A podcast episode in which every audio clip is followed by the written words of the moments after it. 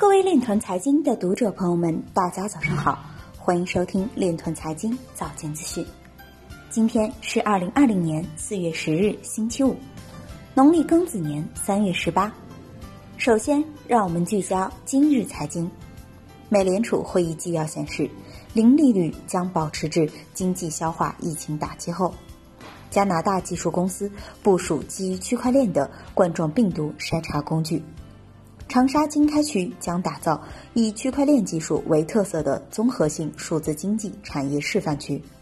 天津市河西区签约多个招商项目，着力推动区块链等业态发展。比特币将稳步上涨，或在几个月内创下历史新高。随着机构投资者兴趣恢复，比特币期货未平仓合约飙升。有挖矿公司表示。比特币挖矿业基本上不受新冠病毒疫情的影响。京东数科区块链溯源带动销量显著提升。中国社科院吕鹏表示，区块链等技术有助于提升疫情预警能力和防控精度。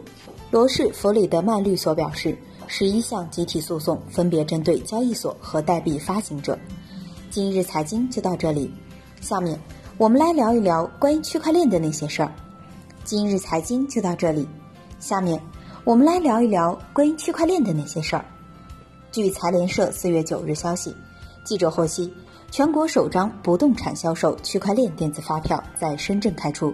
近日，恒大地产位于深圳坪山市一处楼盘开出了全国首张不动产销售区块链电子发票。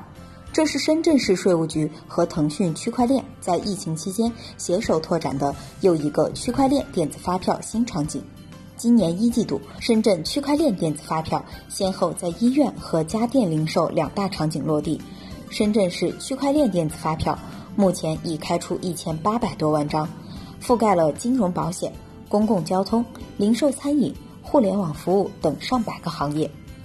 以上就是今天链团财经早间资讯的全部内容，感谢您的关注与支持，祝您生活愉快，我们明天再见。